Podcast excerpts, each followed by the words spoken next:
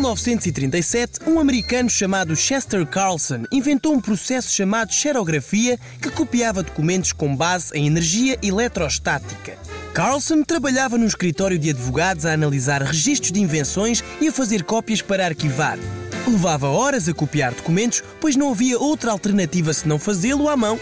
Então, depois de algumas experiências, conseguiu inventar um processo que reproduzia letras em papel em poucos minutos e durante anos tentou vender a ideia, tendo sido recusado por grandes empresas como a IBM e outras.